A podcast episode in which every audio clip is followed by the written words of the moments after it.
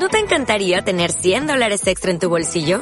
Haz que un experto bilingüe de TurboTax declare tus impuestos para el 31 de marzo y obtén 100 dólares de vuelta al instante. Porque no importa cuáles hayan sido tus logros del año pasado, TurboTax hace que cuenten. Obtén 100 dólares de vuelta y tus impuestos con 100% de precisión. Solo con Intuit TurboTax. Debes declarar para el 31 de marzo. Crédito solo aplicable al costo de la presentación federal con TurboTax Full Service. Oferta sujeta a cambios o cancelación en cualquier momento. Are you, are you listening? Damn. Uh. Yeah. ¿Qué pasa, bolers? Bienvenidos a Massive Ball, tu podcast de opinión de la mejor liga de baloncesto del mundo. Y bienvenidos a un nuevo podcast, bienvenidos a un nuevo programa de Charlando de Baloncesto. En esta ocasión tenemos el inmenso placer de poder pasar un ratito hablando con Manu Falcón, creador del canal Fuera Caretas, eh, al cual os recomiendo que, que le sigáis, que le veáis, porque hace un contenido tremendamente bueno, tremendamente rico y tremendamente positivo, charlando con eh, diversos periodistas deportivos. Eh, hace pequeñas charlas, pequeñas entrevistas de unos 20-30 minutos, en las cuales pues quita la careta a sus invitados y les pide un poquito que se muestren tal y como son. Eh, hemos charlado de periodismo, creación de contenido, baloncesto, NBA evidentemente, le hemos preguntado por sus gustos baloncestísticos y sobre todo un poquito pues por este debate que tantas veces hemos tratado acerca de creación de contenido, periodismo tradicional, periodismo digital. Os dejo con la charla, dura un horito y cuarto, eh, dejaré las redes sociales de Manu en la caja de comentarios para que le sigáis, que hace un trabajo buenísimo. Así que nada chicos, os dejo con el episodio, cuando las noches de NBA se hacen largas y los días pesados, siempre tendréis más Ball para pasar un buen rato. ¡Comenzamos! The level of cruelty that continues to be exacted against New York Knicks fans. It's pretty hard to take. With the fourth pick in the 2015 NBA Draft, the New York Knicks select Kristaps Porzingis from Liepaja, Latvia. He last played for Sevilla in Spain.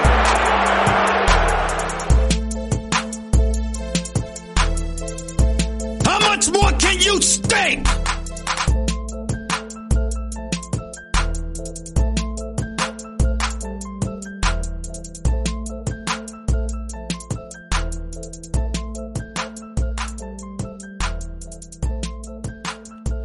¿Qué pasa, bolers? Bienvenidos a Massive Ball, vuestro podcast de opinión de la mejor liga de baloncesto del mundo. Y hoy tenemos invitado, eh, me hace mucha ilusión presentaros aquí a Manu Falcón. Seguramente le conoceréis más por su por el título de su programa, eh, Fuera Caretas. Muy buenas, Manu, ¿qué tal? Bienvenido. ¿Qué tal, Oscar? Nada, un placer estar aquí contigo y con tu gente. Eh, bueno, eh, ahora le preguntaremos un poquito más a Manu por quién es, para aquellos que no hayáis visto un poquito su contenido, aunque imagino que, que seguro que algún vídeo, alguna de tus entrevistas, alguna de tus charlas, alguien le- les ha echado el ojo porque es un poco eh, el contenido principal en el que tienes en tu canal, ¿no? Charlar con gente que esté vinculada al mundo del periodismo, al mundo de- del deporte, del periodismo deportivo y quitarles la careta, ¿no? Siempre, siempre la intención quitarle la careta Oscar. Pero sí, la verdad es que ha sido un poco fortuito que la mayoría de invitados hayan sido relacionados con el mundo del periodismo deportivo. Al principio quería hacerlo más variado, nos, eh, más gente también de entre- entretenimiento, cómicos, actores, músicos. Pero al final me, es lo que más me apasiona a mí, que es el deporte, el periodismo deportivo. Y se me fue dando, se me, me fui haciendo un, un nombre dentro del gremio, por así decirlo. Y claro, ahora es más sencillo conseguir invitados, a la gente le gusta, a mí me gusta lo que hago, funciona bien y la mezcla de todo eso ha hecho que, que el canal vaya por ese sentido, pero, pero mi idea principal no era, no era solo periodismo deportivo. Eh, por supuesto, os dejaré todos los enlaces a sus redes sociales en la caja de comentarios, aunque imagino que ya le conocéis todos de sobra. Y no te bueno, creas, Oscar, no te creas. he de decirte una cosa. Eh, creía que tenías más seguidores para el buen trabajo que haces en YouTube y me doy cuenta de lo que cuesta crecer en, en este mundo de las redes sociales, porque has entrevistado a gente que dentro del mundo del periodismo deportivo es muy seguida, es bastante famosa y de verdad creo que tienes menos seguidores de los que se merece el contenido, ¿eh? te lo digo de verdad. ¿A suscriptores te refieres en el canal? Sí, a seguidores en YouTube. Sí, estás Sí, cerquita sí. de los 50.000, ¿no? Sí, a ver, también hay que tener en cuenta, es que solo tengo 30 vídeos. ¿Sabes? Mm, Lo mío sí. ha sido muy esporádico. Yo creo que a la gente le gusta porque eso, porque se quedan con ganas de más. También es verdad que lo hago porque es difícil encontrar invitados de nivel y entonces Mm. no puedo hacerlo semanalmente. Y también creo que no le gustaría a la gente si hago tantas, ¿sabes? Pero sí es verdad que es muy difícil crecer, sobre todo ahora, ¿eh? Yo creo que hace cinco o seis añitos, Mm. cuando era el boom de YouTube, de los youtubers de deportes y tal, ahí era más fácil subir. Pero a mí yo lo con lo que me quedo es con, lo- con las visitas, que veo que a la gente le gusta. Es verdad que los fieles los, los prefiero, ¿no? Porque se suscriben, ayudan siempre con un like o un comentario. Pero la media de visitas del canal es 145.000. Y Ah, como tú decías, y como tú decías, 46.000 suscriptores. Hay un desfase ahí, ¿no? De 100.000. Pero bueno, yo no le he hecho mucho cuentas a eso porque lo que, lo que me gusta a mí es que la gente lo, lo ve, le gusta y sobre todo el tiempo de reproducción, ¿sabes? Que es muy alto. La gente Mm. no desconecta rápido. Y son con los datos que yo me quedo. Pero sí es verdad que mucha gente me dice lo mismo. Pensaba que tenías más suscriptores y tal. Pero nada, llevo un añito y poco y la verdad es que muy contento. Parecen pocos, Sí. pero es que suma 46.000. No los metemos aquí ni en el Gran Carena ni, ni en el estadio de fútbol tampoco, ¿sabes? Mm. Eh, pues bueno, si no le conocéis, darle una oportunidad porque de verdad que mola muchísimo eh, todo el contenido que, que hace Manu. Y vamos a empezar un poquito por el principio. Eh, ¿Quién es Manu Falcón? Manuel Alberto Falcón Suárez. Te digo mi nombre completo. Tengo un poco de telenovela, ¿no, Oscar? Un poco, un poco de telenovela, me decía. De galán, ¿no? De telenovela. Sí, pero yo no, nunca he sido el galán, Oscar, nunca he sido el galán. Eh, pues nada, un niño, un pibe de Gran Canaria, eh, nací en el 90, tengo 32 años. Desde pequeño mi pasión es la comunicación y el periodismo. Recuerdo que siempre escuchaba a García de pequeño, a Javier Ares en los fines de semana. Me gustan todo tipo de deportes, desde el ciclismo al baloncesto, al fútbol. Los practicaba, pero como todo per- periodista, soy un futbolista, un baloncestista frustrado. Y lo que, el deporte que más he practicado es el baloncesto. Y de ahí, nada, eh, después decidí hacer periodismo, porque eh, hay que explicar una cosa, que aquí en Gran Canaria no está la carrera de periodismo. Entonces eh, tuve que ir a Madrid y después, eh, primero me metí aquí en empresariales para engañar a la gente y tal, pero no me engañé ni a mí mismo. Entonces decidí ir a, ir a la península y ahí nada, estudié la carrera, eh, estuve un par de añitos en el AS, lo dejé, me fui un año a Australia, volví, busqué trabajo en la península, no me salió nada, porque cuando dices que no a los medios para irte, cuesta, que te, cuesta que te den una segunda oportunidad. Y, y aquí me acogieron en Gran Canaria en un periódico local, estuve dos añitos y medio, hasta el año pasado, y hasta que decidí arrancar esto. Y un poco asqueado de los medios tradicionales, por así decirlo, pues lo dejé el periódico y estoy ya a full con el canal. Ese es un poco mi resumen laboral, laboral. Luego te preguntaré por cositas más concretas, Sí. pero bueno, para que le pongáis un, po- un poquito en contexto a Manu. Eh, voy a empezar un poco hablando del periodismo como, como carrera, ¿no? Como estudios. Tú creo que además haces muchas veces esta pregunta a, a compañeros del sector. Eh, ¿Recomiendas hoy en día estudiar periodismo? A ver, yo la cursé de 2012 a 2016, ¿vale? No sé cómo está en el último lustro, no sé cómo ha cambiado, si ha habido novedades o no. Yo siempre digo lo mismo, yo la recomiendo, sobre todo para aquella gente que no, que no nace con facilidades de comunicar o de escribir, sobre todo. Y sobre todo también por el tema de los contactos. O sea, casi la mayoría de mis contactos nacen en la facultad. Y aparte, que no voy a descubrir a nadie, que no es una carrera muy difícil y puedes hacer práctica a la vez que estudias. Yo no las hice, yo me dediqué a vivir la vida en Madrid, que, que es bastante recomendable. Eso sí que la recomiendo a todos. sí. Que si pueden salir, si son de otras comunidades, estudiar en Madrid, lo recomiendo porque fue una gozada. Pero yo sí la recomiendo, yo sí la recomiendo sobre todo porque, ya te digo, estableces contacto con gente que después va a estar en otros medios, te pueden echar un cable, te pueden dar un teléfono. Eh, es verdad que la veo muy larga, son cuatro años. Eh, máster sí que no recomiendo porque valen un pastón. Y bueno, si lo tienes y te quieres meter en el marca, en la COPE o tal, pues sí lo podría recomendar. Pero la carrera, como vas, para tener base, es verdad que no te aporta prácticamente nada el periodismo, te da cultura general. Pero yo te digo, más por los contactos que por lo que aprendes a nivel práctico. Porque radio tienes dos cursos en cuatro años, que es lamentable.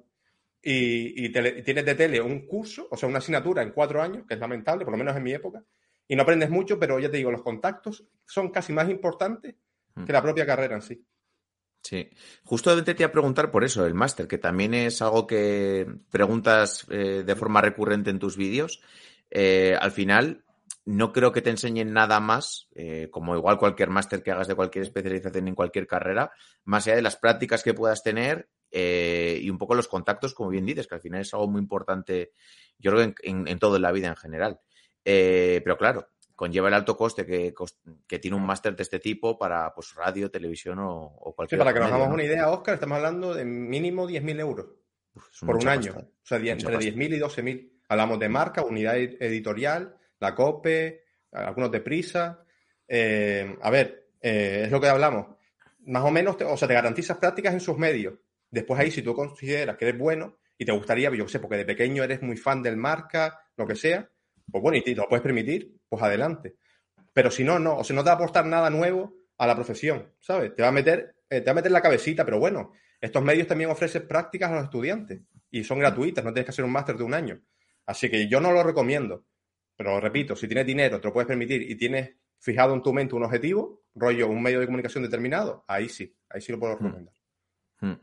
Eh, ¿Crees que simplemente con la validez de una persona eh, sea buena, mala, que haya sacado buenas notas, que se, que se interese por su trabajo, tienes capacidad hoy en día de entrar en un gran medio empezando desde abajo? O, como bien dices, los contactos igual pesan más que, que otra cosa a la hora de que contraten una- a una persona.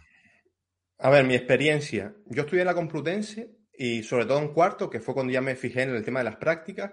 Hay una bolsa, ¿vale? Una bolsa de prácticas, como en muchas carreras, imagino, y hay varios medios que ofrecen. La mayoría son eh, sin pagar, algunos 100 euros, algunos 200, 300.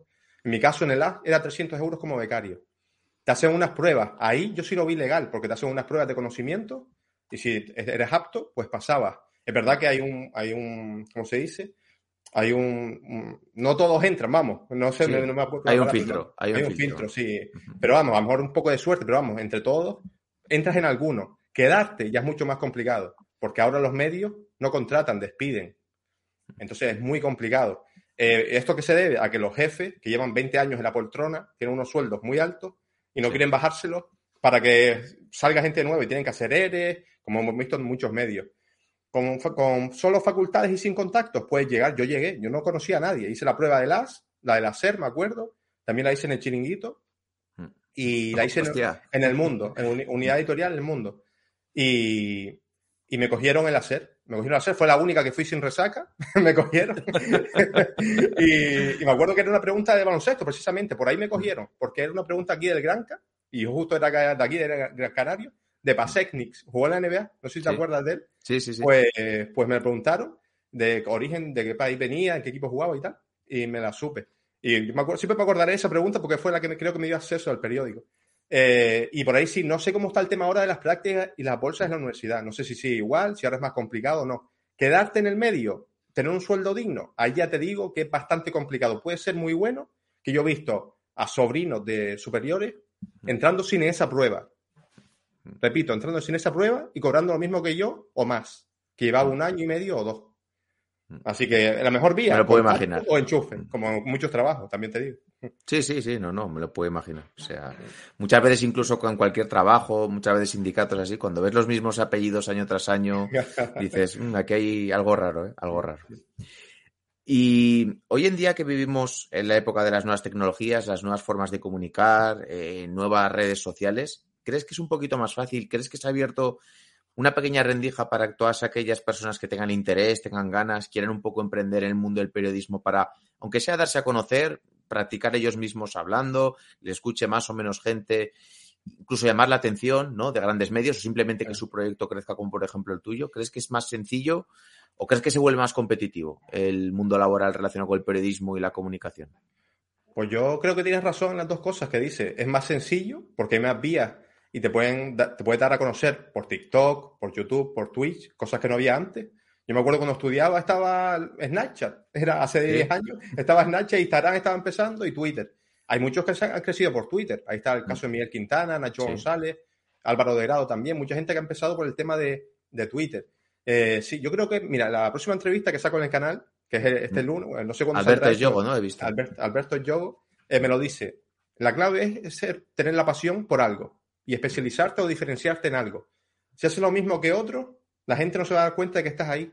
Pero si haces algo diferente, mira, un caso importante también es el de Adri Contreras, está en. TikTok.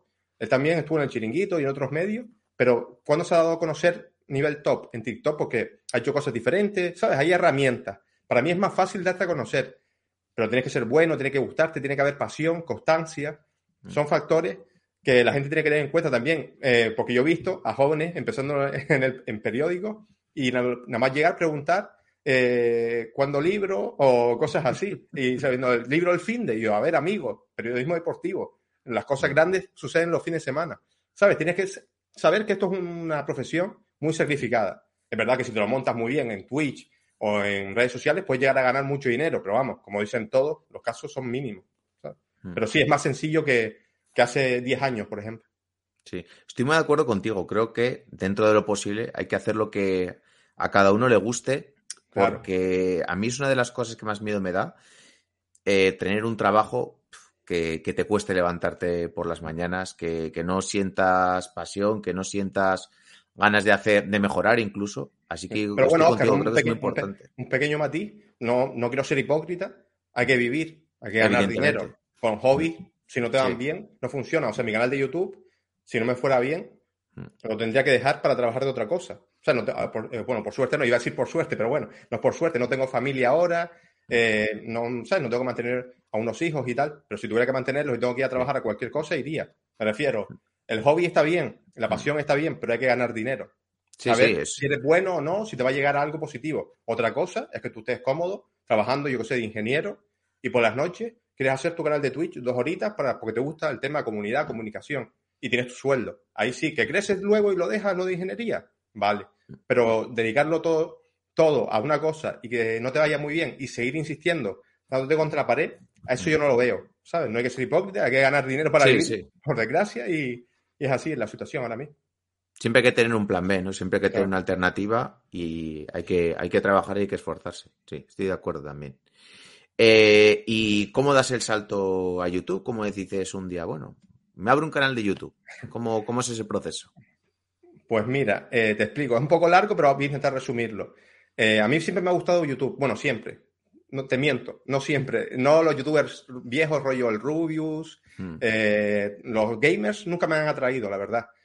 Pero desde 2016, 2017, 2018 empezaron a aparecer contactos, por ejemplo, Colgados del Aro, Mm. eh, youtubers del Barça y del Madrid que hacían contenido también periodístico y me llamaba la atención. Pero lo tenía ahí porque yo trabajaba ahí en el AG en ese momento y no tal.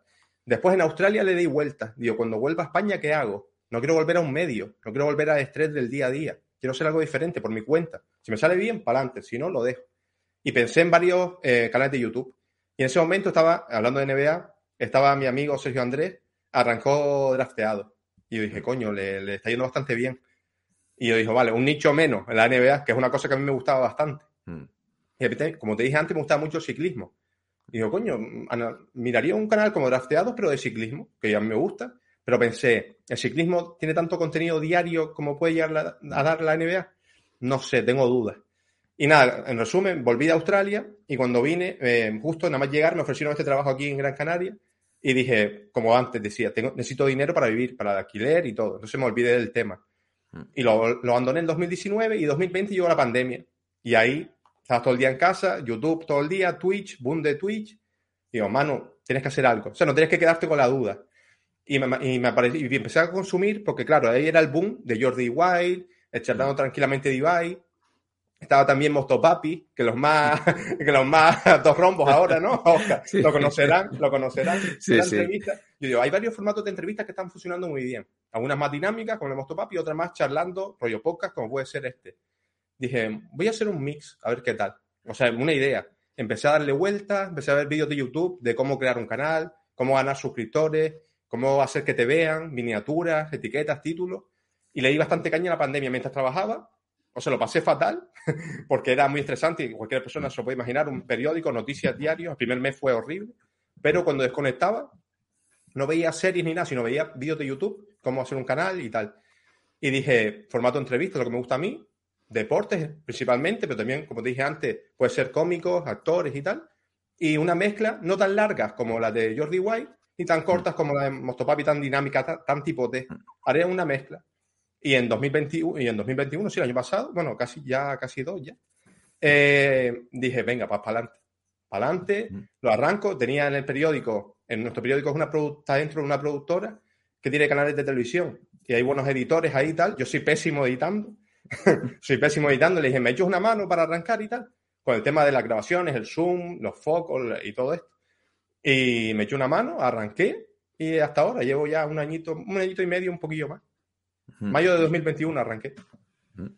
¿Cómo es el, el día a día, el proceso de, de grabar una entrevista? Imagino que tendrás muchos personajes en mente o muchas personas con las que quieras charlar, con las que quieras mm, tener, intercambiar un poquito de impresiones. ¿Cómo es el proceso, no? De decir, bueno, una, contacto con esta persona, a través de qué vía contacto, ¿no? Ah. ¿Es, es fácil, es Eh, difícil? Es lo, eh, como te decía antes, fuera de, de- de micrófono, o sea, de, de online, es lo, más, lo peor que llevo, tío. Lo sufro. Eh, admiro mucho a los productores de programas, de radio, de tele, porque los sufro mucho y yo, siendo desconocido, porque hay gente que empieza con un perfil potente en Instagram, en Twitter. Ah, Yo, te- yo tenía 500 seguidores, ¿sabes? No era, no era, no soy un tío muy, muy activo en las redes, como para ganar seguidores. Entonces venía de nada, nadie me conocía.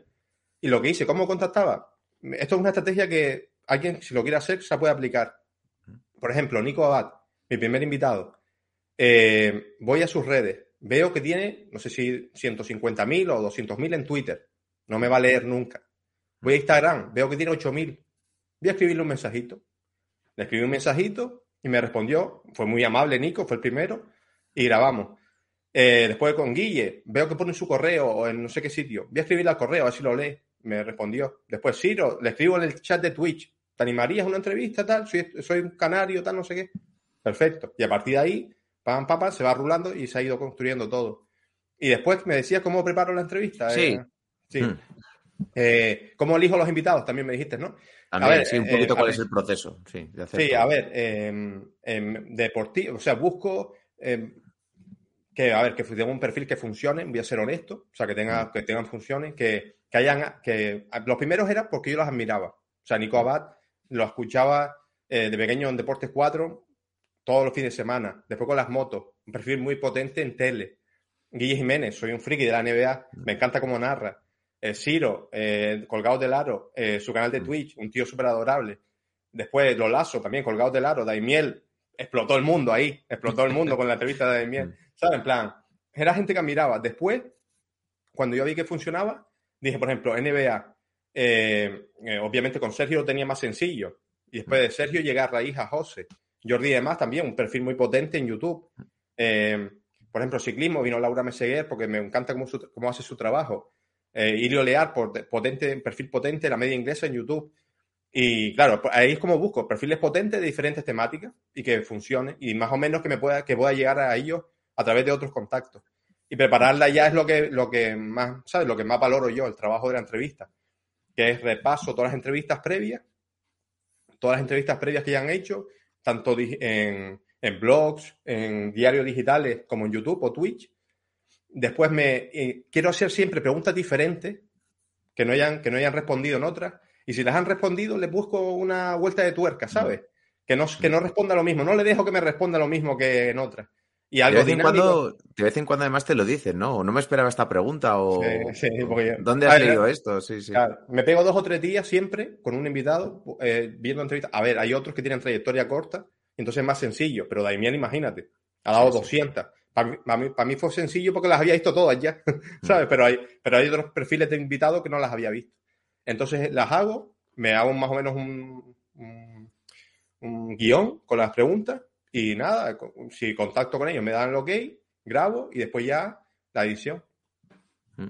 Eh, Que es otro, que es otro polvazo, que es otro polvazo. Sí, sí. Sí, sí, sí. buscar colas, fotos, imágenes. Bueno, la gente que le guste el tema de la comunicación lo, lo sabrá.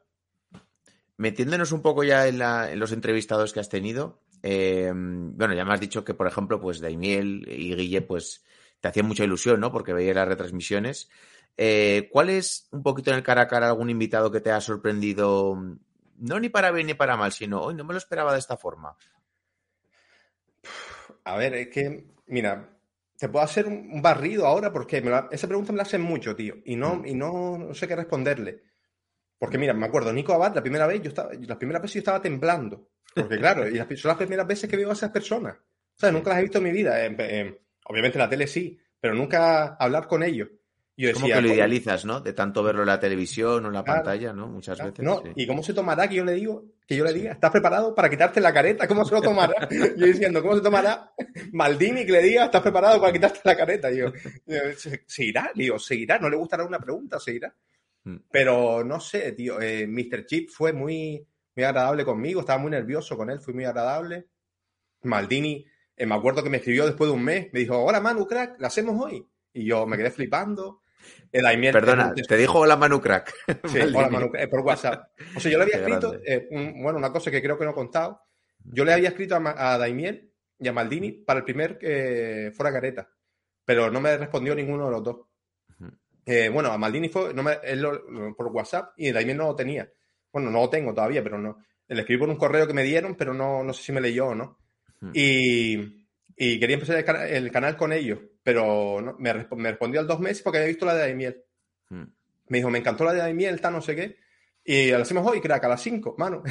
y yo, y pues muy activo, es como se le ve, es como se le ve. Y después, no sé, todos han sido muy agradables los youtubers de y Madrid. Ya me conocían, me ven. Entonces, he, he hecho contactos por Twitter y hablamos de vez en cuando. Son todos muy agradables. Pero no sé, los que más me imponían, pues Mr. Chip, eh, eh, Maldini, Daim- Daimiel, son los que yo admiro más, ¿sabes? Porque yo, con todo el respeto, a lo mejor eh, yo, Jordi de Más o Sandra Díaz, gente más joven, yo, ¿sabes? Soy mayor y me imponen menos, ¿sabes? Pero, pero, por ejemplo, con los desgraciados con Sergio estuve de lujo, ¿sabes? Como un colega, ¿sabes? Pero otros, como eso, yo digo, Maldini, Daimiel, Rodrigo Fáez me sorprendió mucho para bien, se abrió bastante, creo, me gustó mucho.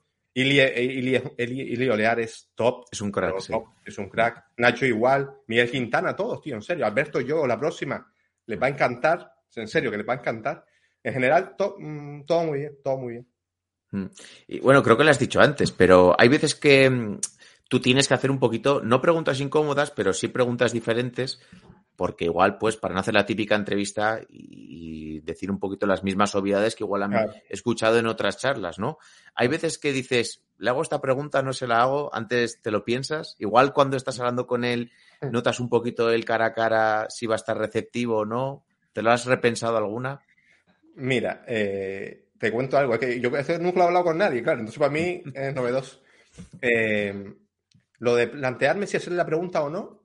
Al final siempre se la acabo haciendo, pero no tan heavy como lo pienso la primera vez, ¿sabes? Mm. Le meto un poco de, de mantequilla para después, pam, ¿sabes? Pero se la acabo haciendo de alguna manera, o en el test rápido o final, se la cuelo de alguna manera, yo se las cuelo. Mm.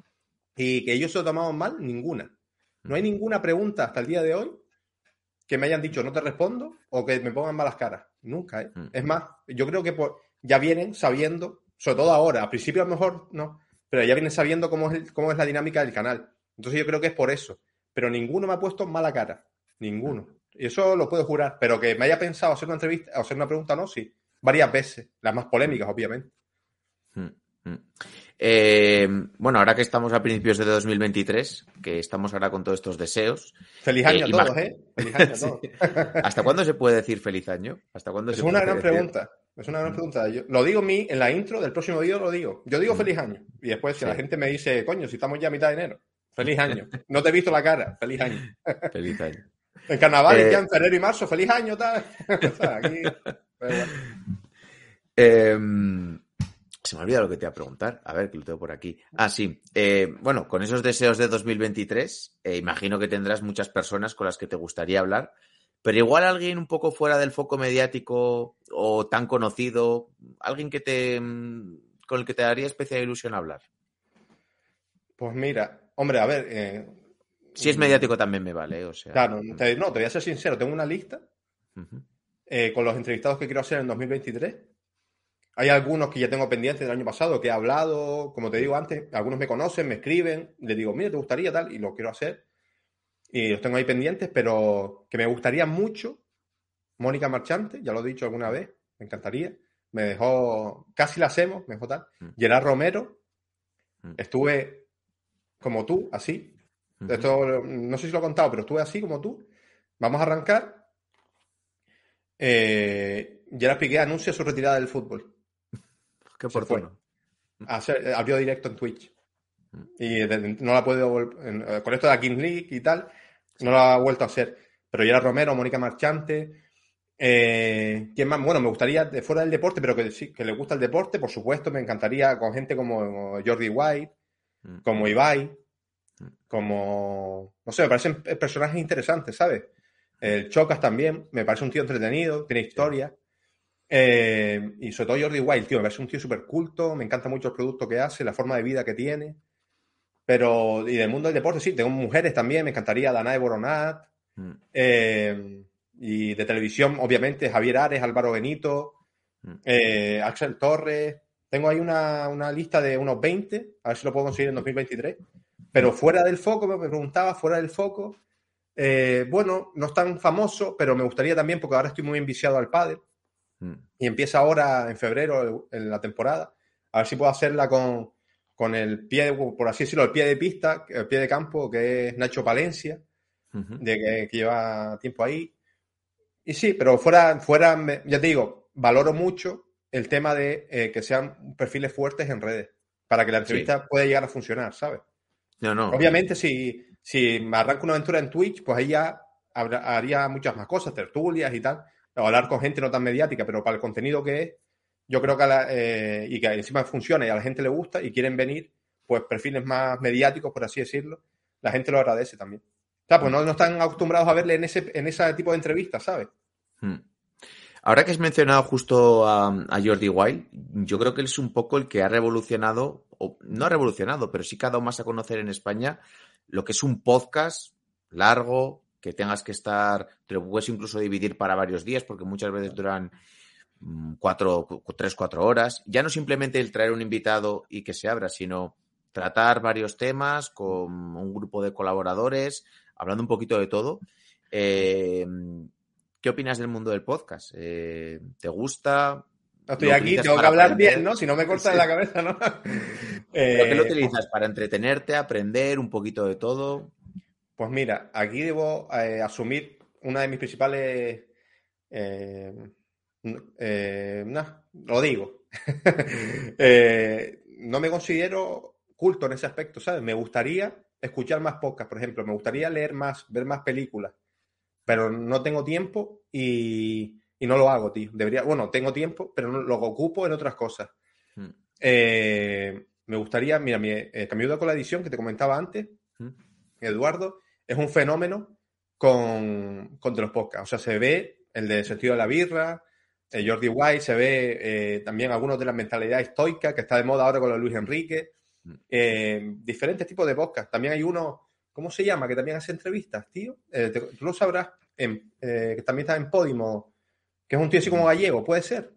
Que hace entrevistas, que hace poco Pues- tuvo a, a- bueno, ha tenido, a- que, tiene, que ha tenido a Coronas, a Resines, a Juanma Castaño también estuvo ahí. Tiene, también está en Ah, YouTube. pillado, pero- no, no, no lo conozco, ¿eh? Pues luego, lo Luego- voy a mirar porque te- no lo conozco. Mm. Sí, luego lo, lo paso.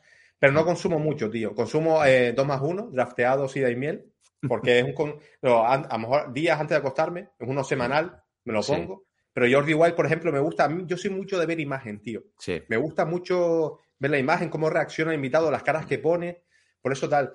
Y, para escuchar de fondo tengo Twitch. Ahora hay muchas tertulias en Twitch, ahí está Rubén Martín, Ciro, Zenén, y me, lo pongo de fondo, ¿sabes? Pero no consumo mucho podcast, tío. Yo te digo, drafteado.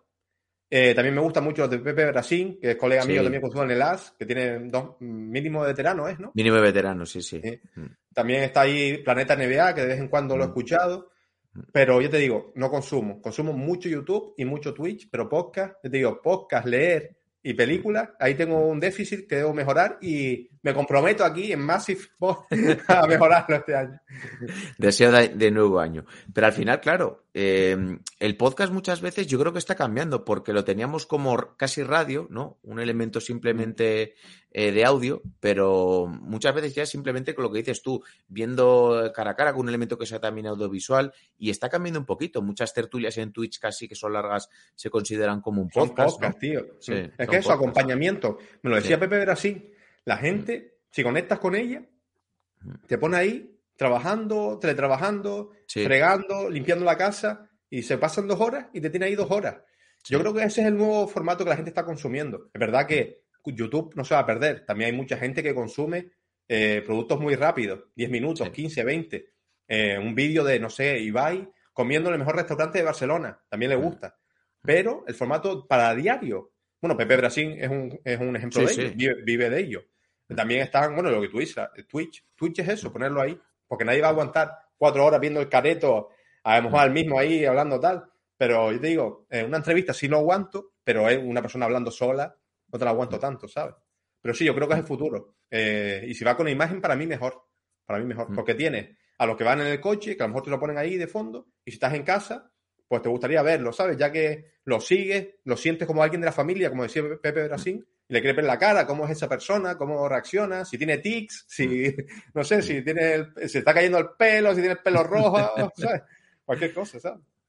Yo he de reconocer que YouTube creo que es eh, la principal red social que sigo a la hora de, de ver un vídeo, escuchar algo, ver un vídeo para aprender, para entretenerme. Y si me gusta el tema, me gusta la persona que lo hace, bajo mi punto de vista, cuanto más largo mejor, cuanto más extenso mejor. Claro. Pero sí que es cierto que también está por el otro lado ese punto de quedarte con un poquito más de ganas de volver a, a ver a esa persona también. claro. Twitch, por otra parte, me gusta cuando me gusta mucho el tema. No me gusta, igual me gusta escuchármelo al día siguiente o verlo al día siguiente. Sí, no, yo te digo, yo lo, yo lo consumo todos los días, ¿por qué? Porque de lo que yo, yo rasco de muchos sitios, ¿sabes? Mm. Y te comentaba antes que para prepararme una entrevista veo las entrevistas previas, o sus perfiles en LinkedIn, o su tal, pero también veo cómo actúan esas personas o qué dicen en otros canales. ¿Sabes? Estás en Twitch, por ejemplo, una mañana, Rubén Martín, que tiene todos los días ahí a Mónica Marchante o a David Sánchez, pues yo me lo pongo. Y, y va, va soltando cositas. ¿Y qué hago yo? Lo apunto. Si algún día lo entrevisto, me acuerdo de este detalle. Y ahí, claro, el tío cuando yo se lo digo, se sorprende, ¿sabes? Dice, coño, ¿cómo coño sabe este hombre esto, ¿sabes? Si no me conoce nada. Pero, pero sí, a ver, son, eh, es lo que manda hoy en día, ¿no? Eh, YouTube, Twitch, y el podcast va creciendo muchísimo porque la gente también para el gimnasio se lo pone, Sí, sí. Para Eh, salir a correr, un viaje, no exacto, necesita datos muchas veces. Exacto. Hay espacio para todo, yo creo. Bueno, y está en auge, ¿no? Yo creo que Mm. ha contratado a mucha gente últimamente, sobre todo Podimo, ¿no? He visto que ha contratado a gente sí, sí. relevante, por así decirlo. ¿no? Sí, creo que estaba Laura Scanes, puede ser, Laura que se había Scanes, sí. creado ahora un podcast, sí, sí. Se lo creó con Risto, ¿no? Pero no le fue muy bien. Luego dijo el anuncio cómo era, pero ahora sola, ¿no? Pero yo sola lo voy a hacer. Y me quiero meter un poquito en algo que yo creo que tocas tú bastante en muchas entrevistas. Eh, y bueno, y aparte cuando estuviste también hablando con Miguel Gutiérrez de La Libreta de Bangal, que es un podcast que recomiendo. Además tuvimos la oportunidad de charlar una vez con él y es una persona majísima. Ah, mira, Eh, antes no te lo mencioné, top también, Miguel. Sí. Personalmente un también, ¿eh? una vez hablamos por WhatsApp y tal, top, Miguel. ¿Sabes? Pues yo me quedo con eso, con la persona. Con una persona que acude a canales pequeños, Sí. es una buena persona. Porque lo, lo tengo, lo tengo, lo tengo aquí. Mm. Porque algunos vienen solo a lo a, a Ibai Sí. es fácil ir. Pero a un pibe que está empezando, Mm. esa persona tiene muchas peticiones y va. A lo mejor no te va cuando tú quieres, pero te dice, ¿quieres ver un mes? Eso para mí, me quedo, me quedo con eso, tío. No, con que te responda. De Claro. hecho, eh, de personas que has entrevistado tú, nosotros que somos un canal pequeñito, o otros podcasts que al final es un contenido de NBA, que es un contenido bastante de nicho. Creo que Daimiel se ha pasado por todos los canales, Mm. Guille Jiménez también, eh, Pepe Rodríguez también. O sea, eso habla muy bien de, de quién está detrás y de que eh, valora un poco su tiempo para también dar a los demás, ayudar a los demás, no simplemente ir al sitio en el cual va a tener una repercusión más mediática. No, amén, amén a eso. Pues mira, precisamente, eh, me encanta lo que hace Miguel Gutiérrez de la Libertad de Bengal. Yo he crecido mm, escuchando Carrusel, Tiempo de Juego, todos estos programas los domingos. Me acuerdo mucho de escucharlo en casa de mis abuelos, yendo en coche, volviendo en coche, y era como que te acompañaba toda la tarde. Mm. Y sí que es cierto que igual en los últimos años eh, había muchas cosas que decía, ay, ¿por qué dice esto? ¿Por qué se trata de esta forma a estas personas? Y ha venido aquí la libertad de Bangal un poco a ser el justiciero, ¿no? El que les pone las pilas a todos. Mm. Y me encanta el contenido que hace y que sea un poco el que esté velando detrás para decir, bueno, pues, donde dijo aquella cosa este día, luego dijo lo contrario, no se retractó. Y me parece que es algo que, mm, que cada vez somos un poquito más frecuentes y que gracias a redes sociales tenemos un poquito voz, ¿no? Para ver qué opinan de los periodistas que en teoría muchas veces nos tienen que informar y hay veces que nos quedamos como un poco a medias, no nos sacamos de creer ciertas cosas y creo que eso lo hace bastante, bastante bien. No, sí, para mí el, co- el contenido del Notcast, de la libreta, yo también soy muy fan, muy fan. Eh, cuando salió me acuerdo que fue muy rompedor. Yo me acuerdo que era trifulca semanal. Yo me acuerdo que era, se metía con un periodista, el otro le insultaba. Me acuerdo que era un boom. Ahora ya La creo fila- que... ¿Cómo era la fila 34, no? Ahora yo creo que ya está más estabilizado, pero aún así sigue teniendo algún, de vez en cuando algún rifirrafo. Y a lo que dice, es verdad que ahora nos damos cuenta de los errores, de los fallos, ya tenemos a todo el mundo calado, pero ¿qué pasa, Oscar? Que la mayoría de gente eh, se olvida de la memoria frágil, ¿no? A los dos días hace un- una tropelía, a la semana siguiente hay otra. Salta la canción de Piqué y Shakira, ya está, nos olvidamos.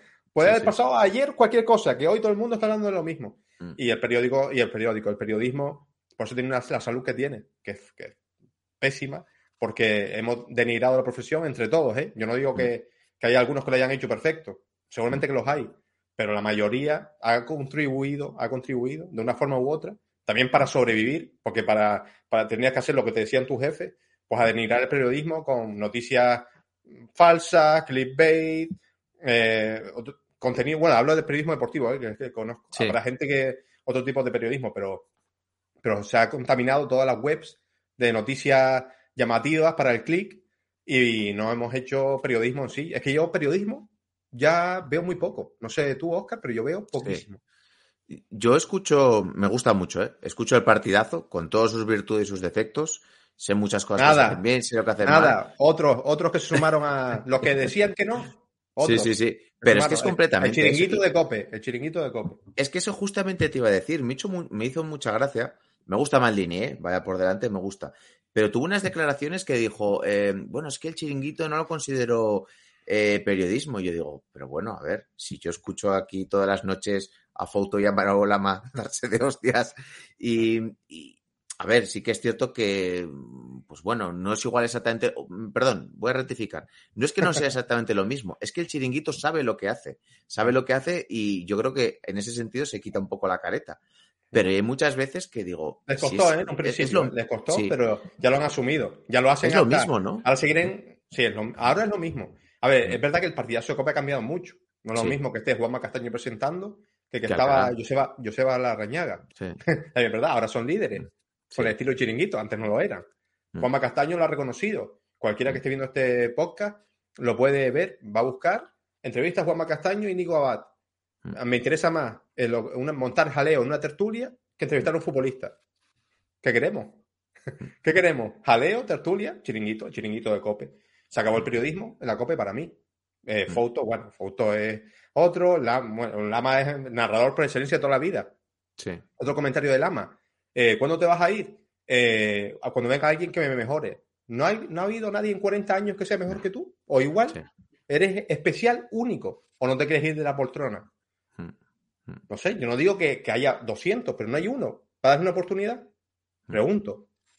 Es No, que, no, a ver, tienen, tienen su negociado ahí, cobran un pastón, cobran un pastón, si no de un lado, de otro, se retroalimentan entre ellos, y si no, el golazo, va, están todos los, son los mismos en todos sitios. Mm. y parece que tal, a ver, a mí, yo salí de, bueno, salí de los medios de comunicación porque no me gustaba la forma de hacer periodismo, porque era todo, ahora es muy instantáneo, tienes que estar encima. Y joder, ¿dónde está un reportaje reposado de tres días? ¿Dónde, ir, dónde está ir al evento en persona? Hacer una crónica desde el evento, no desde una redacción que no ves nada. O sea, se acabó ese periodismo. Y a mí me gusta mucho también el show. Me gusta. O sea, mi programa no es muy panenquita, mi programa tiene salseo también. Mm. Entonces, me gusta el entretenimiento y es lo que hago. Yo no hago periodismo, yo hago entretenimiento. Un género periodístico que es la entrevista, pero de forma entretenida. No, no busca hacer una información o dar noticias o hacer un reportaje. De hecho, no doy ni opinión por ahora. O sea, no hago ni vídeo de opinión, solo entrevista, que es un género periodístico, pero lo hago con formato entretenimiento. Mm. Es que ellos, en general, el periodismo ahora muchas veces se queja de que no les conceden entrevistas, ¿no? Y que en la época, pues eso, de García de la Morena, habrían siempre con el principal entrevistado. Sí que es cierto que pueden tener parte de razón en el sentido de no tienes tanto acceso, pero ¿por qué igual no tienes tanto acceso? Porque eh, el protagonista igual no le apetece meterse en una jauría a que le den palos por todos los lados. No digo que no tengas que hacer preguntas incómodas, preguntas interesantes, pero a someterse un poco a ese tercer grado y hoy en día también prefieren muchas veces ir con ciertos grados de contenido, que tampoco sé si llamarlo periodismo, pero bueno, es una forma de tener al protagonista, dejarle hablar Y muchas veces simplemente con dejar hablar a las personas, ellos te van a dar información que igual de otra forma, haciéndoles sentir cómodos, no te van a dar. Mira, yo ahí tengo un punto de vista que es muy polémico, ¿eh? pero bueno, te intento explicar y a ver si la gente está de acuerdo o, o tú mismo. Lo que decías primero, el tema de las entrevistas, ¿qué fue el primero? ¿Qué fue primero, el huevo o la gallina? ¿Qué fue primero, los clubes que se cerraron o los medios? No lo sé. No lo sé. En ese momento yo, yo ya llegué al periodismo cuando ya estaban cerrados bastante los clubes. Pero ¿qué pasa? Que un jugador ve al, al burro de turno, a Emilio Pérez de Rosas por la noche, diciendo que, que es un paquete, que si el hijo de tal, no sé qué, no sé cuánto. Yo no voy a ir a hablar con esa gente. Ve el periódico de turno, el diario AS, eh, poniendo a Piqué con su novia, no sé qué. Eso es fútbol. Eso lo, eso lo hacía, lo hacían antes, la prensa era prensa del corazón. Se ha convertido en prensa del corazón. ¿Por qué? Porque, hemos, porque la sociedad cambia. Y, lamentablemente España, por lo menos, que es lo que más conocemos, es así. Le gusta el salseo, un cotilleo, somos así. No vamos a engañar a nadie. A la, mira, a la Kings League, a la gente le interesa más el show, el entretenimiento que el propio deporte. Lo que Sí, pasa sí. alrededor. Entonces ahí no vamos a tal. ¿Por qué van eh, a- con creadores de contenido, con Ibai o con, o con DJ Mario? De vez en cuando, cuando se cabrean en Twitter, también le dan palos, ¿eh? Yo he visto a creadores, de- a, a gente potente de redes sociales dar un palo a, a Asensio, al otro y al Dramoto. ¿Y por, pero por qué van con ellos? Porque uno, cuando están allí, no le van a dar palos, o sea, no le van a apretar. Y dos, porque tienen mucha repercusión, ¿sabes? Asensio sale con Ibai y esa entrevista se ve en todos lados y quieren mandar un mensaje. O porque a Piqué ya, Piqué es un personaje que se la suda, le gustan los medios, provocar y tal. Pero los jugadores normales que van con ellos, yo me acuerdo una vez Saúl, Saúl es del Atleti, hace un par de veranos, eh, cuando acabó el mercado se fue al Chelsea y eh, pidió a Ibai salir en su canal para dar su explicación. ¿Por qué? Porque quiere mandar un mensaje. No quería darlo en los medios tradicionales. Marca Sol va con Jordi de Más y Sí. con Ibai cuando ficha por Lakers. No quiere ir a los medios tradicionales porque le aburren. Pero Marca Sol dice, pues, hablo con ellos y yo les muestro mi mensaje, lo que quiero mandar al público. ¿Sabes?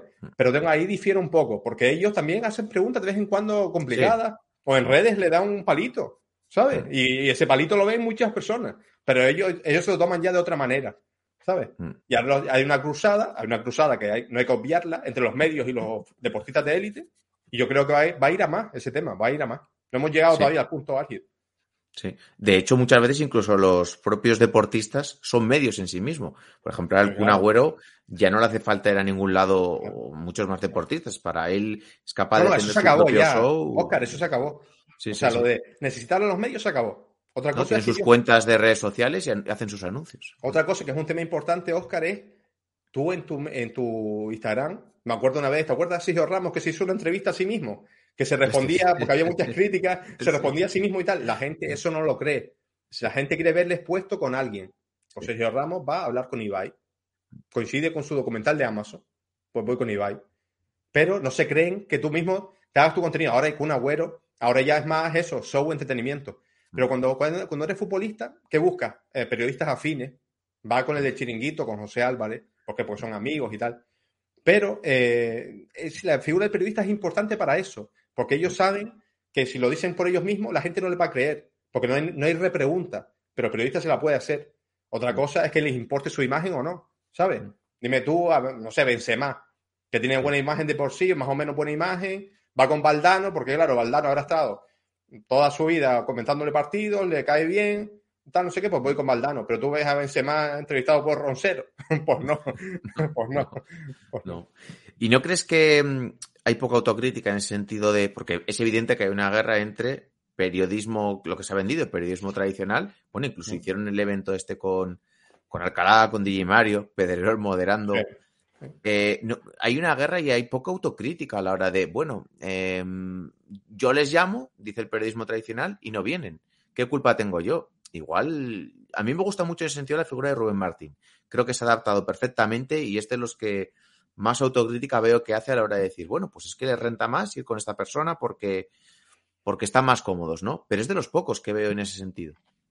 A ver, también es verdad que ahora el flow, el cast, Claro, ¿por, dónde sí. viene? ¿por dónde viene? Por lo nuevo. Claro. O sea, no va a criticar lo nuevo. Mm. Eh, pero es un tío que sí, que se ha adaptado. Es un tío inteligente. Y Mm. él cuando estuvo en mi canal, yo le dije, eh, ¿te molaría presentar el partidazo, un programa Mm. en la radio? Me dijo, no, no, a mí lo que me llama es narrar, es mi pasión. Y ahora te está presentando un programa, por así decirlo, Sí. en, eh, en Twitch. ¿Por qué? Porque Pero le va su bien. programa. Su sí, su programa. Lo hace como él quiere, lo domina todo, pero claro, todo cuando, te lo decía antes, todo cuando es tuyo eh, es mucho mejor, ¿sabes? En plan, yo dejé el periódico y ahora mi canal, para hacer mi proyecto. O sea, si me mato trabajando, me mato yo, ¿sabes? Para, y él sabe, él no es tonto, ¿sabes? Él está en los medios, porque también ahí eh, lleva mil años en la COPE, también cobra bien en la COPE, eh, sabe que la COPE se sigue escuchando, sobre todo en un sector de 40 para arriba, y no se va a desmarcar, pero la autocrítica. Autocrítica no hacen porque les va bien, porque cobran un pastón, son líderes. ¿Qué autocrítica van a hacer? O sea, tú eh, dile, dile a, a, Paco González o a Manuel Lama o a, o a, Castaño que lo que hacen no es periodismo, que es un show, tal, no sé qué. Y dices, vale, el líder de audiencia, los anunciantes están con nosotros, cobramos un pastón. ¿Qué autocrítica voy a hacer? Sí. Ellos ya esa guerra la dan por perdida, pero que, yo siempre digo eh, lo mismo. ¿Qué viene después? Es, hazte la pregunta esa. ¿Quién presentará el partidazo cuando se vaya, se vayan Lama, eh, Paco González? ¿Quién presentará el chiringuito? Son productos que se van a acabar, ¿eh? Y ahí es cuando sí. creo eh, ver yo cómo se mueve el panorama. Porque no, no verás un pibe joven periodista petándolo. Acuérdate, será un, alguien de Twitch o YouTube que le pagará un pastón para ir a la radio. Y yo no sé si irán. No sé qué opinas tú, pero yo no creo que vayan a los medios tradicionales. No, porque volvemos a lo mismo que has dicho antes. Se van a dejar un poco su empresa, que no deja de ser, claro, de ser autónomos. Eso es su libertad, su forma de hacer. Tendrían que pagarles mucho dinero para. Claro, no sé si les rentaría. Hacerlo. Claro, pero tengo muchas dudas, todavía quedan años, porque ellos, igual, ellos no se van a jubilar hasta que, hasta sí, que sí. se le, a Lama se le va a caer la voz un día se, narrando, se va, se va a quedar ahí en el sitio, pero no se va a ir, no se va a ir, así que no sé, pero, pero tengo interés, tengo intriga e interés por eso, por saber qué pasará cuando se vayan los grandes tótems que hemos visto, bueno, el hacer lo mismo, el hacer, bueno, me lo dijo la libreta, ya son prácticamente irrelevantes, y está ahí Carreño, cuando se vaya Carreño, sí. paz descanse. Ah, eh, yo tengo que decir que a mí en el Mundial eh, la Copa me decepcionó muchísimo. ¿eh? Con todo lo que sucedió, es que había cosas que son indefendibles. O sea, no. O sea, es que fue día tras día, tenían cagada tras cagada muchas veces. Y digo, ¿cómo no podéis dejar de meteros en tantos jardines? O sea, fue, fue exagerado. Y, y me dolió, ¿eh? te lo digo de verdad, me, me, dolió porque es un programa que he escuchando siempre y me dolió. Yo, yo, yo ya me te digo, ¿eh? yo si escucho algo en la radio en los últimos años ha sido la COPE también, así que también mm. sentí algo parecido a lo tuyo, pero lo de hacer cada día tras día y seguir, ¿no te recordó a algo? ¿O a otro programa? Uf, que, sí, y que le daba igual. Sí, está el chiringuito, por ejemplo. El chiringuito, sí. que, que, que, son polémicos y les da igual porque saben que está ganando repercusión. Pero la diferencia con el chiringuito es que yo creo que ellos son, son conscientes de ello. O sea, es como que se han quitado ese peso de encima y sí, que, saben, saben, lo que, que hacen. Acuérdate que al principio, sí, al principio eran, salían como gatas, ¿eh? Me acuerdo sí. de Pedrerol, cuando Maldini salió, ¡bam! Todos a por, bueno, bueno. por Maldini. Sí, ¿Sabes? Salían, les dolía mucho cuando le decían entretenimiento, show, y ahora ya lo reconocen. Ahora, ahora te cuentan siempre la milonga de que es verdad, es una hora muy tarde, la gente quiere desconectar, pasárselo bien, que eso es verdad, eso, lo ha, eso es objetivo. Y te dicen que tienen una cuota de show y también de periodismo. Al principio era todo periodismo, todo periodismo. Y, el, y el, la COP, el partidazo, está transmutando en eso.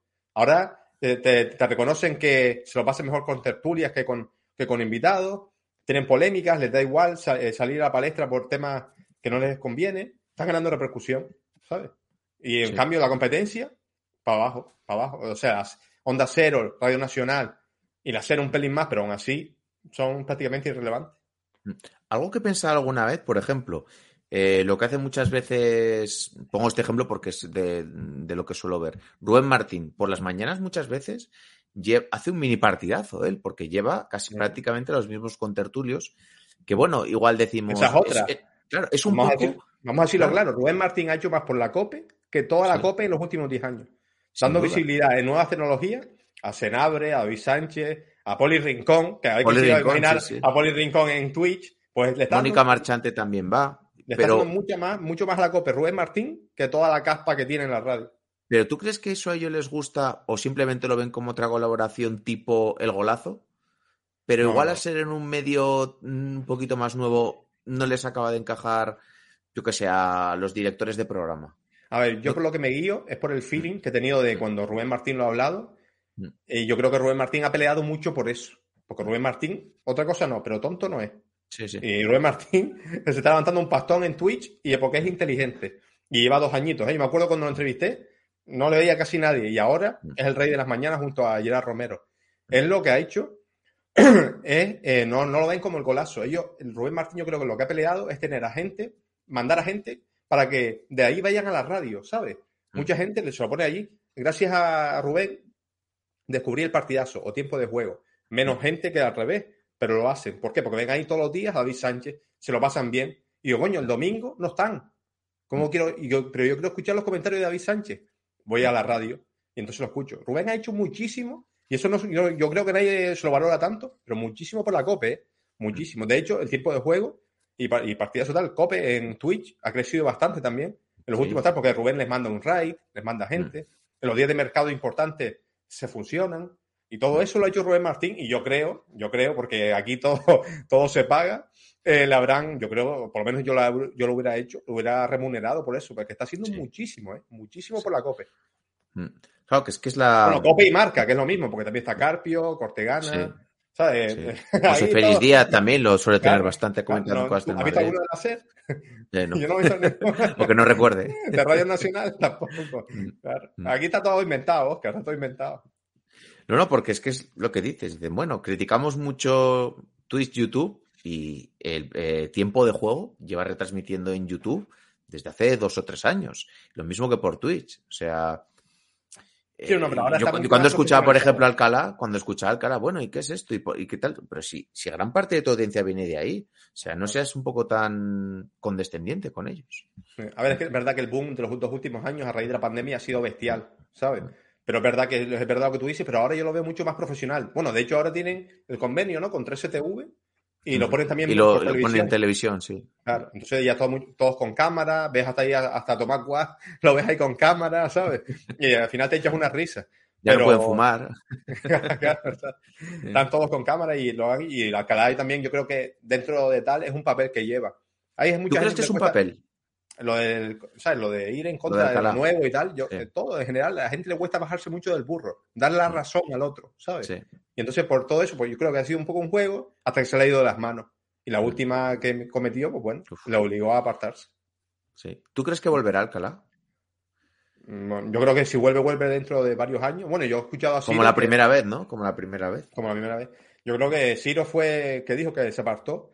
Y no sé, me gustaría, es que yo creo que, joder, ya que hablamos de la era de la transparencia y tal, que lo digan, tío, me equivoqué. Si, si todo el mundo se Mm. No equivoca, nada, en mayor sí. o menor medida, ¿sabes? Tampoco mató a nadie, ¿sabes? En plan, de cometí un error, eh, lo fui a hacer así y tal, no sé qué, y a lo mejor la gente le entiende, ¿sabes? Le dice, ¿por, por qué motivo lo hizo? Por tal. Es como los árbitros.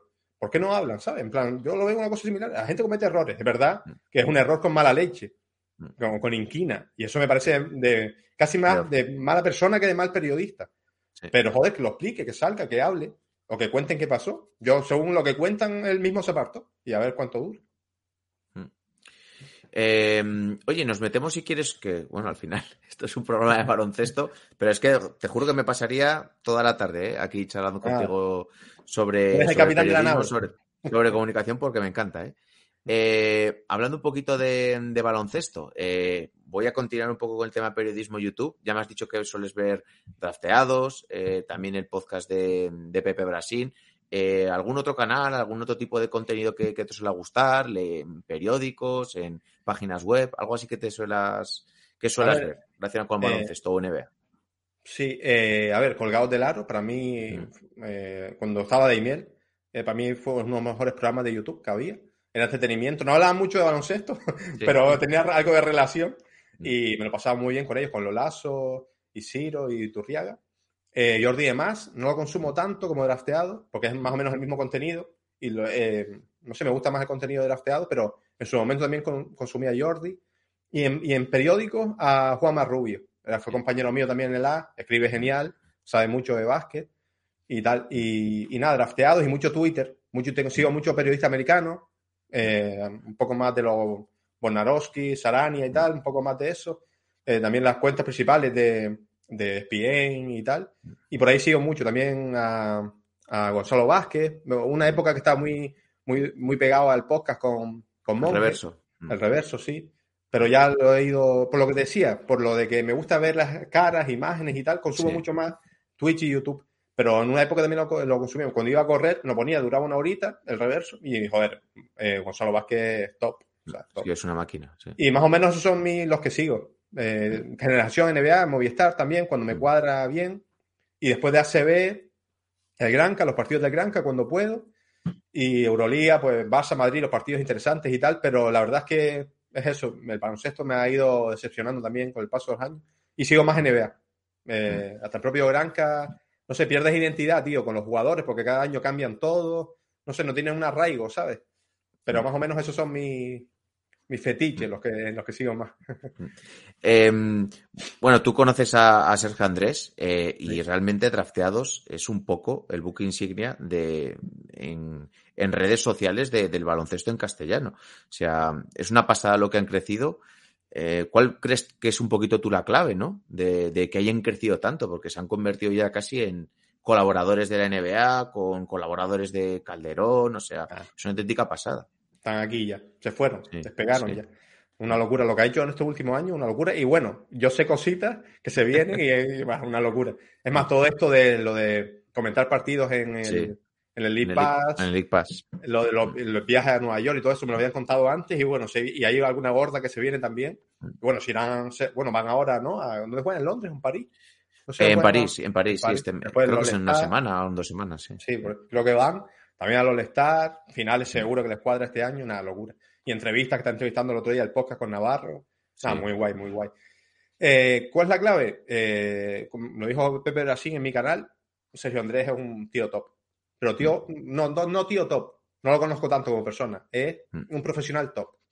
Mm. O sea, yo lo vi, o sea, lo que decía Pepe, yo lo veía ya que ese hombre ¿sabes? estaba en otro nivel. Plan, pero ¿cuál es la clave? Otra vez, repetimos, tenía muchísima pasión. O sea, lo veías hablando, yo quería hablar, yo qué sé, de la marcha que me pegué el día anterior, y el cabrón te, te hablaba de los Knicks a las 8 de la mañana, y yo, tío, tengo, o sea, vete para allá, ¿sabes? En plan, lo veías hablando de todo, de todo. No sé qué, con Juanma todo el tiempo, pam, pam, pam, pam. Yo decía, joder, este tío tal. Y un día me acuerdo que después de unas cervezas en el metro, yendo a casa, me lo dijo, me dijo, estoy creando un, estoy planeando un proyecto, tal, no sé qué, va a ser un pepinazo. Todo esto an- antes de arrancar. Mm. Yo dije, me quedé con eso. Y después a raíz de ahí yo me fui al periódico, me fui a Australia, tal, y lo arrancó. Y yo dije, bueno, empe- y empezó más o menos normal, pero en los últimos Mm. años ya, ya han despegado y locura. Y esa es la clave. Después, eh, por, supuesto, por supuesto, la constancia. José también le ha dado un punto más distendido, más cómico a Mm. Sergio, que es más seriote. Mm. Y nada, y también eso, ay, Jordi además también es un tío bastante importante sobre NBA. Sí, sí, sí. Y Jordi además yo creo que fue un poco el, pionero, el ¿no? origen, el origen en YouTube de hacer estos vídeos diarios de ¿qué ha sucedido hoy? Va, te lo cuento en 10 minutos. Claro. Pero yo creo que Drafteados fue un poco el que más, la- son los que más han conectado un poco con, Sí, con el público. Yo creo que gusta más que sean dos que una Sí. persona sola, yo creo que gusta. Y también se han sabido mover con los contactos. El tema de Calderón, Sí. eh, no sé, con muchas colaboraciones con, con el podcast ahora. El, el tema con NBA, es verdad que Jordi también ha hecho cosas con NBA y también entrevistas Mm. muy guapas, les recuerdo. Creo que entrevistó a Shaquille O'Neal, me parece. Sí, y sí, Paul sí. Pierce Paul y tal. Pierce también. Son los, dos, sí. los- los dos canales para mí son los referentes. Bueno, no sé si tú corrígeme si me equivoco, si hay alguno a ese nivel, pero creo que no. No, no. Y, y para mí los tres son tíos guay, lo hacen bien, se lo ocurran, de lo ves, son unos frikis de eso, ¿sabes? La pasión. Mm. Yo creo que la clave ha sido la pasión y, y querer ir a trabajar, y otro día, y otro día, y otro día. Y también, también tener dotes comunicativas, ¿sabes? Que no, pues tener mucha pasión y no darse, no darse bien. Y yo creo que esas han sido las claves. Eh, y ya un poquito más relacionado con, con baloncesto real, ¿cuál es tu primer acercamiento al baloncesto? Que nos has dicho que, que te ha gustado mucho desde siempre. Te digo una cosa, mi Messenger, te hablo año dos- 2000, era Manu Gasol. O sea, em, para mí me explota la cabeza con la llegada de, Gasol al Barça. O sea, esa Copa del Rey en Málaga Sí. la tengo grabada aquí a fuego. Eh, y ese es mi primer contacto con el básquet. Bueno, te, te miento, antes recuerdo ir a casa de mi tío y que tuvieras por manía y ver un poco de los... Yo soy del 90, un poco de los Jordan de... Yo también, ¿eh? o sea, Yo los también. Bulls de Jordan. En plan, veía un poco, tal, pero no- de los jazz y tal, pero era muy pequeño, no me acordaba. Mm. Y además era de noche, yo veía a mi tío viendo la tele de noche. Y yo, ¿qué hace este hombre a las 4 de la mañana viendo la tele? Y yo, no, no sabía que era ni la NBA, claro. Mm. Y, y Pau Gasol me rompe la cabeza. Y me acuerdo de decirle a mi padre de contratar el plus cuando Pau se va a la NBA para ver su debut. Vi el debut de él, volvió Jordan y ahí, ¡boom! Y le dije a mi madre, me quiero quitar de fútbol, apúntame en básquet. Y ahí, claro, empecé a jugar al básquet, me gustó más el básquet. En esa época consumía, pero vamos, de 2000 a 2010, de la época 2012, muchísimo básquet, muchísimo básquet. Ese es mi acercamiento. Jugué mucho al básquet, jugué contra Ricky Rubio, eh, porque nuestro equipo aquí el, se llama Telde, es mi ciudad, Mm. en Gran Canaria, llegamos al Campeonato de España, quedamos quinto, y en un pre, un pre, ¿cómo se llamaba? Eh, bueno, un pre-campeonato de España, que se, bueno, el Orense, jugamos la final contra el Juventud y nos metió 55 puntos. Fácil. Fácil, Ricky. Y después Pablo Aguilar también llegué a jugar alguna Sí. vez. Y no sé si alguno más por ahí. Pero no era, no era tan bueno yo, ¿eh? Yo era de rotación. O sea, yo era un estilo. eh, porque aquel- en aquella época no, no era tirón, era infantil, te hablo. 12, 14, bueno, 14 años por ahí. Era un poco boriteado, ¿sabes? Mm. En plan de. Jugaba ahí, inteligencia en la pista, tal, pero no tenía. ¿Metías el codo o no? No, no, el culo. Yo metía más el culo.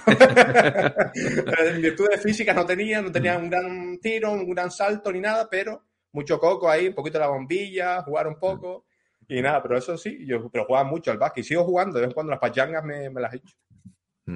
Eh, ¿Cuáles son tus jugadores favoritos? No los mejores, los que a ti más te gusten. Da igual, sea CB, Euroliga, NBA, ¿Actual o histórico? lo, lo que sea, actual, histórico. A ver, en mi jugador preferido, bueno, de hecho, mi, el único de ídolo que tengo deportivo Gasol, o sea que lo pongo en el top.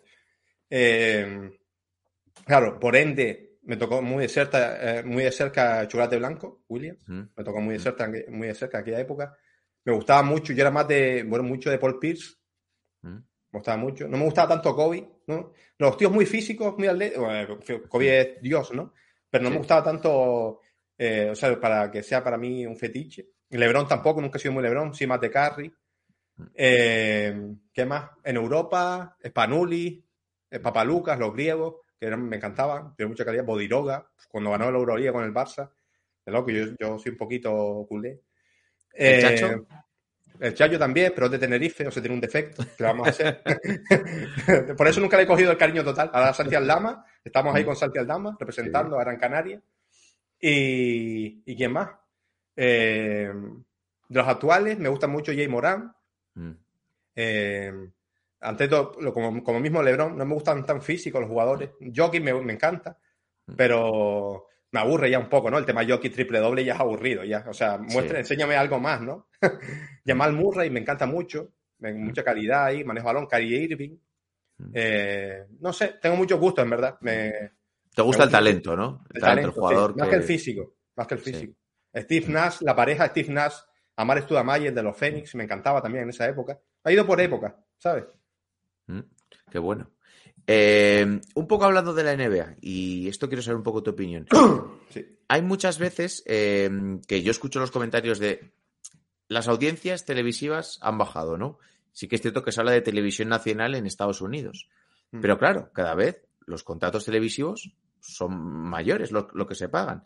Y yo creo que ha cambiado mucho la forma de ver, de ver NBA. Ahora, pues muchas veces nos enteramos también por podcast, por highlights, por estos resúmenes también de 10 minutos.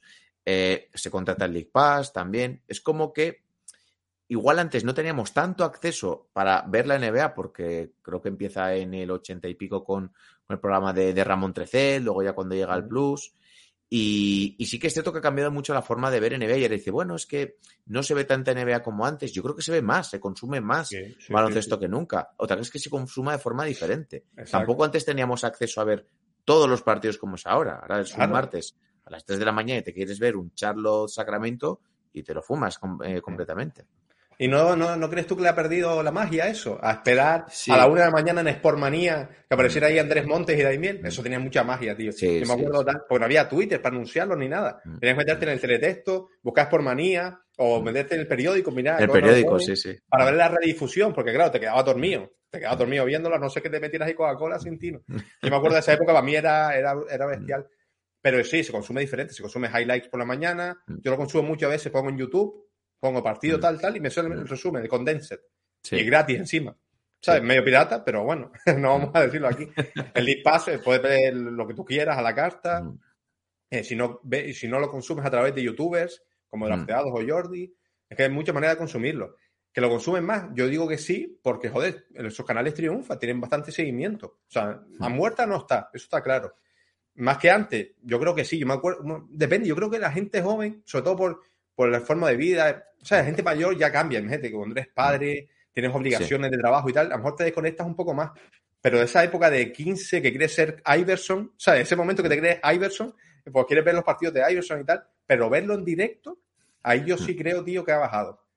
Porque salvo días clave como el día de Navidad, que eso lo monta muy bien la NBA, All-Star, ya playoff final, es verdad que es, a mí me resulta un poco monótono la, la temporada regular, es verdad. Es verdad que por Sí. eso es muy clave el tema de comentarista y narrador, que te lo hagan Mm. ameno. O sea, porque si Sí. encima te parece monótono, no te diviertes, por eso la, eh, la pareja Guille Anthony triunfa tanto, porque te hacen a menos partidos tal, y Montes y Daimiel lo mismo. Mm. Pero yo creo que en directo se consume menos, por lo menos es la sensación que yo tengo, por lo que palpo en mi entorno, Mm. pero a- en redes sociales mucho más, porque primero antes no existían, eso ya de Mm. base. O sea, antes tenías que ir a nba.com, mirar stats, bot- box score, ¿te acuerdas? Para mirar estadísticas, a ver si te picabas con tu primo, no, no sé, eh, Anton Walker meterá más que no sé quién, pues te ibas al box score el día siguiente. Pero mirar la clasificación, pero nada, se consume mucho más, seguro. Pero como Mm. todo, yo creo, ¿eh? O sea, no, no con, lo del fútbol pasa lo mismo. No te ves el partido, no te ves el, Se- el Sevilla eh, Real Sociedad, te ves los Mm. partidos grandes, son a lo mejor los partidos que más te interesan, pero ves, los, ves los, los- los debates, las tertulias, te metes en las redes, eh, posteas, no sé qué, tuiteas sobre ello, no sé. Yo creo que esa es la, la tendencia, vamos. Sí, yo creo que hay mucha gente que se informa simplemente. Bueno, yo hablo con amigos míos que no siguen la liga, o que tradicionalmente no habían seguido la liga, y de vez en cuando me hablan sobre cierto jugador que igual no están conocido. Digo, "Oye, ¿y esto dónde lo has escuchado? No, pues en- me he metido en Twitter, he leído y me he visto un vídeo ahí, me ha gustado. Yo es algo bueno que tiene la NBA en comparación, por ejemplo, con la liga de fútbol, que puedes ver muchas Claro. imágenes. Y al final, Sí. oye, tú ves algo que te gusta, voy a ver un poquito más, a ver qué. Bueno, creo que de hace uno, creo, que- creo, creo que eso ha ido mejorando, Sí, pero ahora tiene los acuerdo de- resúmenes en YouTube, ¿no? La liga, creo que. Claro, no, creo que y sí. no, y que. No, yo de fútbol, de básquet, que diga, de NBA. Me acuerdo de una época de decirme Sergio que de meter cosas de NBA en YouTube, nada. O sea, que te, te lo capaban con la misma. Sí, Ahora creo que meten unas imágenes pequeñitas, pero meten imágenes. Creo que en eso han ido mejorando. Y sí, en las redes tú ves muchísimo. Y es verdad lo que dice, fútbol. Eh, mete un gol y la televisión no te lo pone. Te lo pone después del partido. Y yo, después del partido ya me da igual. Quiero verlo en Twitter y tal. Y lo hacen mal. La verdad es que para mí la liga lo está haciendo muy mal en ese aspecto. Y la NBA, eh, en cuanto a marketing, comunicación, le da mil vueltas, pero vamos, mil vueltas. Sí, y creo que la NFL también, no la sigo mucho, pero creo, por lo que me cuentan, que la NFL también es un producto muy bestial.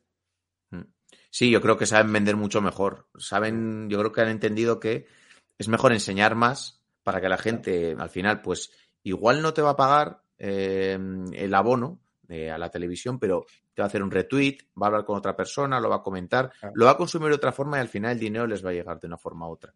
Yo creo. Y eso es es, que la gente que no lo sabe, pero el tema de redes sociales, lo que de decir, un retweet, un like, eso ya hace que llegue a más personas. Y un producto, después una marca le interesa meterse ahí. Entonces ahí está el dinero. O sea, por eso que es muy tan importante las redes sociales hoy en día como que lo vean en la tele. En la tele, ya te digo, yo creo que las- lo que tú decías antes, que sobre todo en Estados Unidos han ido bajando, y yo creo que aquí también, salvo días grandes, creo que han ido bajando. Pero no tengo datos porque no son tan abiertos, ¿no? Cuando ves en Movistar, no, se, no se publican tanto. Bueno, creo que escuché hace poco, que además también lo llevaste tú a Miguel Ángel Román, diciendo Sí. que el, el clásico tuvo dos millones de espectadores. Dijo, ¿alguien se cree que solamente dos millones de personas en Claro. España hayan visto el clásico? Sé. Pues, Sí, a lo mejor sí, ese es otro tema, el- medición de la audiencia. Sí. Pero bueno, es otro debate muy largo que... eh, el EGM, bueno, que eso- EGM. lo del EGM yo nunca lo he entendido, lo siento mucho. O sea, No, pues te llaman a casa, tal, y no, y la tele. hay mucha gente la que no tiene ni teléfono en casa. O sea, Claro, la tele que son 300 o 3.000 audímetros en toda España y Mm. que se pueden hasta haber chanchullos ahí. O sea, aquí sí. En, en Gran Canaria hubo un caso hace poco de un medio que, que había hecho un chanchullo con no sé quién. O sea que no sé. Pero bueno, me lo imagino, me imagino.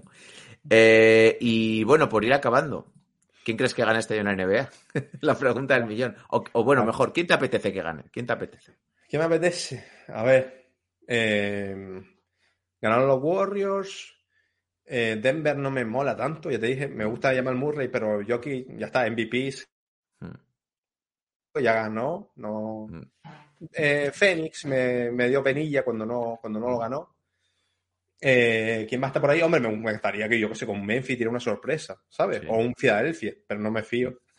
no me fío de Filadelfia. Yo al Embiid se va a lesionar en el momento clave o Harden le va a dar algo, ¿sabes? Pero me encantaría, ¿ves? Esos jugadores me encantan a mí. Que son discos, ¿lo sabes? Que Sí. mete un 40 puntos un día, el día siguiente un 3 de, de- de 20, ¿sabes? Que me, me, me hacen... Porque, porque antes no he echado un poco, sí. Claro, exacto. Esa historia que sale de Harden al día siguiente, que está en un pub eh, nocturno de Wisconsin, eh, liándola, esas cosas me gustan. Pero me encanta Joel Embiid, me encanta también, no te lo mencioné antes. Me encantaría Filadelfia, Memphis, por Jan Morán. Jan Morán me dio muy fuerte también, ¿eh? Me gusta mucho Sí. también el de Oklahoma. Sei. Eh, Sei, eh, que tiene un nombre impronunciable, Alexander. Gilius Alexander, ¿no? Mm. Y me encanta también como jugador. Eh, No son muy técnicos, pero eh, entre el físico y la técnica, cómo penetran, tío. Me encantan los. Sí. eh, cuando se quedan suspendidos en el aire, esa forma tan estética me encanta bastante. Tienen que mejorar un poquillo en el tiro, ¿no? Pero bueno, lo están haciendo. Se parecen un poco a Derrick Rose, al Derrick Rose. a Derrick bueno, Rose, sí. que Ese Derrick Rose de. MVP, joder, Sí. se molaba mucho también. Me dio muy Sí. fuerte también. Otro, es un tío mío bastante pena el tema de las lesiones. Sí. Porque era también. Joder. Y sí, me gustaría que ganasen eso. ¿Que creo que lo va a ganar? Pues nada, los de siempre. Milwaukee. Eh, estará ahí Milwaukee en el este Boston. Lo- Boston, yo creo que repiten fi- eh, final de conferencia. Y en el oeste, pues, mm, bueno, Warriors ha empezado mal, Lakers fatal. Eh, no sé, me imagino también un Denver, un Denver Phoenix eh, Warriors, por ahí. Eh.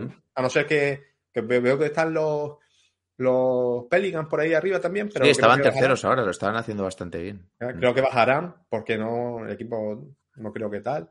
Pero sí, sí. Es verdad que no estoy muy puesto, pero yo creo que son muy superiores, ¿no? Los, los equipos que hemos hablado, tanto Boston Mm. como Milwaukee Filadelfia en el este. Bueno, Brooklyn, se me olvidó. Mm. Ojalá, tío, me encantaría un anillito, una- un anillito para Kyrie y para Durán juntos, me molaría, pero es lo que te hablo de Filadelfia. Se va a lesionar uno, va a decir otro que no se quiere vacunar, no van a jugar, y al final vamos a ver al, a Teto otra vez ahí, dando martillazos para abajo. Y no sé, me gusta más eso, la forma de jugar de ju- jugadores como Kyrie, KD, no sé. Ojalá, ojalá llegue. Y por el otro lado, eso, Phoenix, a ver si se animan. Mm. Golden State repiten, soy muy de los Splash Brothers también. Pues, oye, Manu, no te quiero quitar más tiempo, que ya te tengo aquí una hora y cuarto. Eh, te agradezco muchísimo que hayas sacado un rato para pasarte por aquí. Como he dicho al principio, eh, súper receptivo siempre y eso yo lo valoro muchísimo para venir a un canal pequeñito como el nuestro. Así que muy agradecido. Os dejo todas sus redes sociales en la caja de comentarios y lo dicho, que estás invitado para volver aquí a charlar con nosotros de lo que quieras, ¿vale? Nada, Oscar, un placer estar aquí en el canal. A toda tu gente también un saludito. Y nada, cuando sea las finales o el playoff o el All-Star y quieres llamarme, pues hacemos algo aquí sin problema, ¿vale? Que a mí me encanta. Y en esa, en esa fecha sí estaré más, más atento y más, más puesto en la materia. Ah, claro, para lo bueno, para lo bueno. Para lo bueno, sí. Mientras les dejo currando a ustedes para que me vayan informando.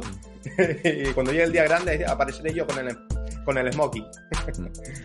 Pues nada, chicos, os dejo aquí el podcast. Ya sabéis que lo podéis escuchar en las plataformas habituales. Cualquier duda, cualquier cosa, en la caja de comentarios. Y seguir a Manus, en Fuera Caretas, que es un crack el tío, ¿vale?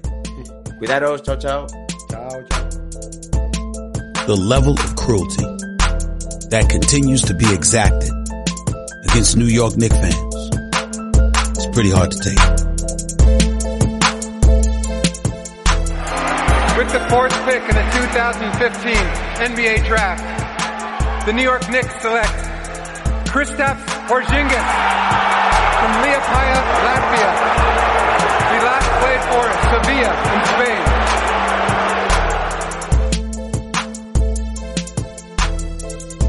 How much more can you stink?